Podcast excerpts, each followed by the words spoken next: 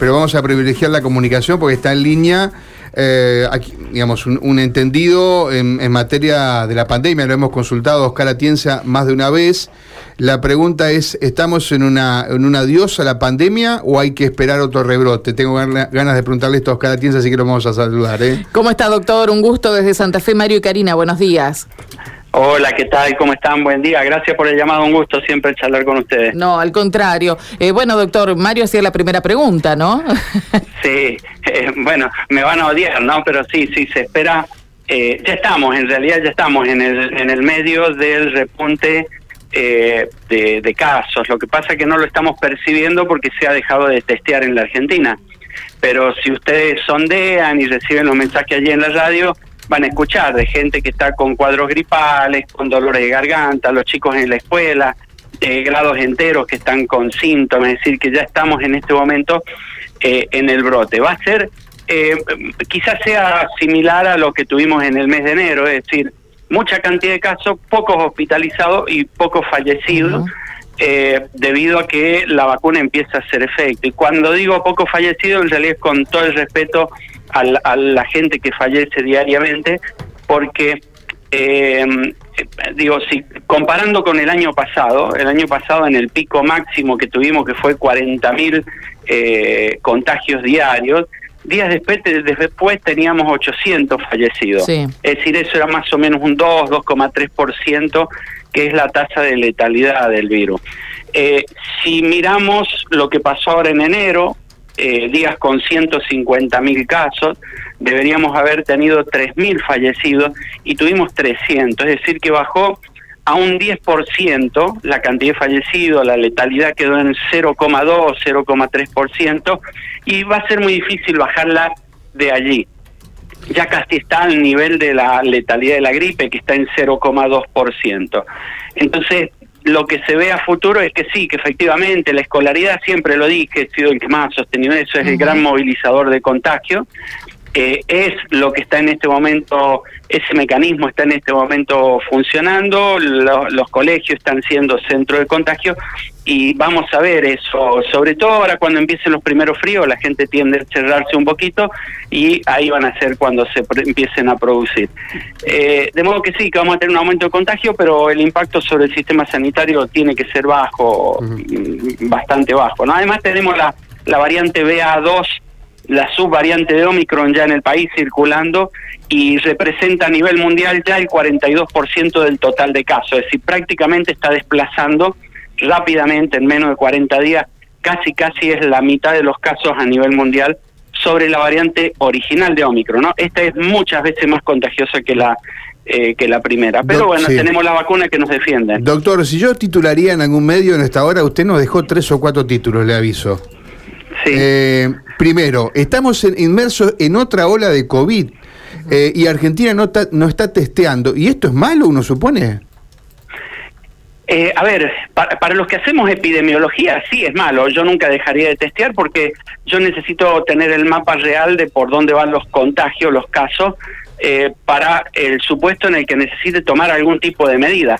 No medidas de restricción, aclaro, mm. sino medidas, por ejemplo, de refuerzo de sistemas de salud. Eh, hoy lo estamos haciendo a ciegas, hoy se está haciendo a ciegas. Ahora, pero se, dejó de, se dejó de testear porque ya es un virus similar, usted dijo, con una letalidad parecida a la gripe, se dejó de testear por eso, se dejó de, testear porque estamos ya inmersos en un mundo que va a tener que vivir de aquí más con el COVID. No, se dejó testear por una cuestión política, nada más es molesto tener que mostrar todos los días 150 mil casos. Eh, eso es lo que eso es lo que molesta. Eh, yo creo que a ver, eh, el virus este por allá por el mes de agosto o septiembre eh, va a empezar a disminuir a nivel mundial. Todavía sigue alto la cantidad de casos porque la tasa de vacunación está recién llegando al 70%.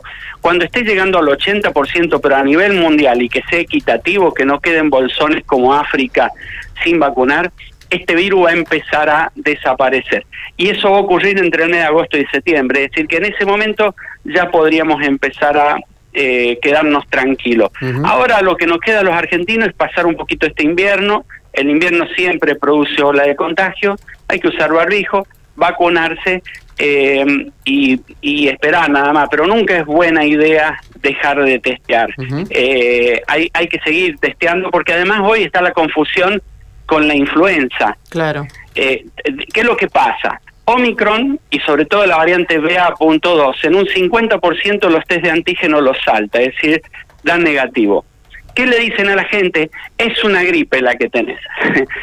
Efectivamente, es una gripe. Lo que pasa es que la gripe es un conjunto de signos y síntomas entre los que están moco, dolor de garganta, fiebre de 37,5, 38, dolor de cuerpo, malestar general, eh, que responden a muchos virus, entre ellos la influenza y el COVID.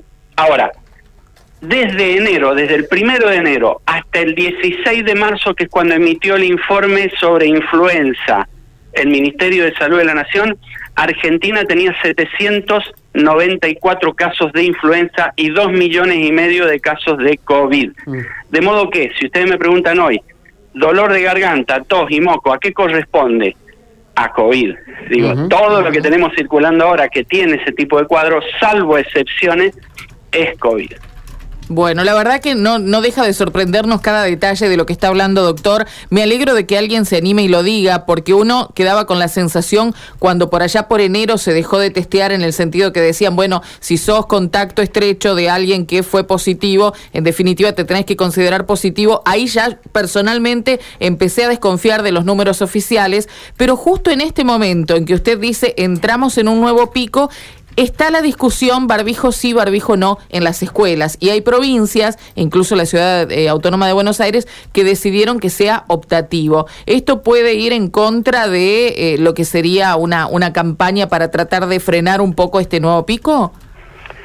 Pero sí, sin lugar a duda. Digo, centrar la política o la discusión política en el barbijo me parece mediocre. Eh, mediocre en el sentido de que los políticos tendrían que estar cuidando la salud de la gente, no quitando un barbijo que ya sabemos que es, es importante eh, que se use. Lo que, en lo que tendríamos que estar trabajando en este invierno es en campaña para que los chicos sepan cómo usar correctamente el barbijo. Es todo lo contrario. Eh, eh la verdad que es penoso que en el medio del aumento de casos, en donde estamos, porque incluso dicen, es gripe lo que hay en los colegios. Bueno, aun cuando sea gripe, los más afectados por la influenza son los niños y los adultos. Es decir, los adultos mayores, las personas que tienen más de 60 años.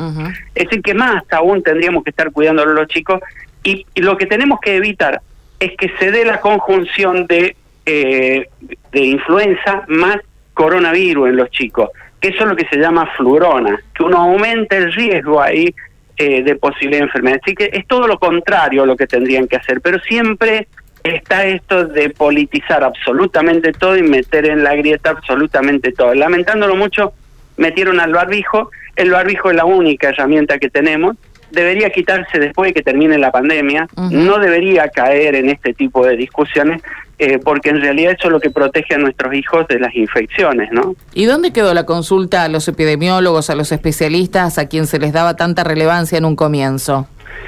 A, epidemiólogos nunca se consultó, ni gobierno nacional, ni tengo no tengo conocimiento de ninguna provincia que haya consultado epidemiólogos. Lo que siempre se consultaron fueron infectólogos que en este momento tampoco están siendo consultados. Y en todo momento cuando se los consultó tampoco se les prestó mucha atención. Eran consultas y después el poder político tomaba cualquier otra decisión. Pero eh, epidemiólogos, a mí, por ejemplo, gobiernos nunca me consultaron. Yo me especializo en este tema, he anticipado absolutamente todos los brotes, cada uno de ellos, hasta les he puesto fechas de cuándo iniciaban, cuándo terminaban. Sin embargo, nunca nadie me consultó. les molesta un poco, eh, no sé, eh, las medidas que tienen que tomar. Pero bueno, eh, estamos frente a, la quinta ola y nadie, nadie va a hacer nada. Digo, va a venir, nos va a pasar por encima, va a generar muertos. gracias a Dios las vacunas están haciendo efecto, pero bueno, hoy ya prácticamente hemos normalizado 100 fallecidos por día, es decir, ya no nos molesta como argentino y la verdad que nos debería dar vergüenza porque muchos de estos 100 fallecidos por día son muertes evitables. Mm. El barbijo es una de esas herramientas, ¿no? Y la vacuna es la otra. Mayoritariamente los que mueren es personas que, que no están bien vacunadas. Eh, o que no saben usar bien el barbijo. Así es que, nada, eh, eh, estos son, creo que les he dejado varios, varios sí, Sí, no, varios. una consulta sobre vacunación. Estaba leyendo, ya no sé en qué, en qué lugar en internet, de que en Gran Bretaña han comenzado a resurgir los casos a partir de que supuestamente comienza a descender la efectividad de una vacuna que se colocó hace algunos meses. ¿Qué haría usted con la vacunación, doctor? ¿Hacia dónde vamos? Algunos tenemos tres dosis Aquí en Santa Fe se empieza a vacunar en la cuarta dosis a determinados grupos. Eh, ¿Hacia dónde vamos con la vacunación, doctor? Yo en este momento, más que apuntar a la cuarta dosis, yo completaría la tercera dosis. Un 40% de los argentinos tiene la, la tercera dosis, el resto todavía no. Eh, y para Omicron es necesaria la tercera dosis. La cuarta está en discusión. Eh, el mundo le está discutiendo, incluso ayer eh, cruzamos algunos tweets con especialistas de otros países eh, y la verdad es que hasta Omicron, Omicron responde muy bien con, con tres dosis y hasta ahí estamos de acuerdo. Ahora, la cuarta dosis hay que esperar al mes de agosto o septiembre a ver qué pasa con la pandemia para poder decidirla. Yo creo que la Argentina debe apuntar a resolver el tema del 60% de los adultos que no se han colocado la tercera dosis, del 40% de los menores de 17 años que no se han colocado la segunda dosis, eh, y hay un alto porcentaje de chicos todavía y, de adultos que no tienen ni una dosis. Ahí es donde hay que eh, reforzar, ¿no? Mm, es uno, Argentina, debo aclarar, está entre los tres países que mayor cantidad de vacunas ha colocado. Digo, no estoy diciendo que la Argentina no ha vacunado, es, es un país eh, ejemplo en el tema de vacunación. Digo, eh, para, para tener más información, es el único país del mundo en el que se aplican todas las vacunas. De China, de Rusia. ¿El único, país, ¿El único país del mundo? Y de Estados Unidos. Es el único, es el único. Usted va, busque algún otro país, eh, hay algunos que no reciben la Sputnik, el otro que por cuestiones no quiere recibir las China.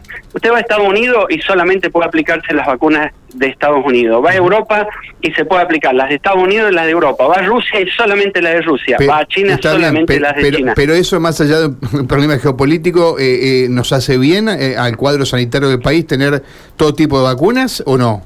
Totalmente, totalmente, porque otro de los temas importantes ha sido el tema de la combinación de vacunas.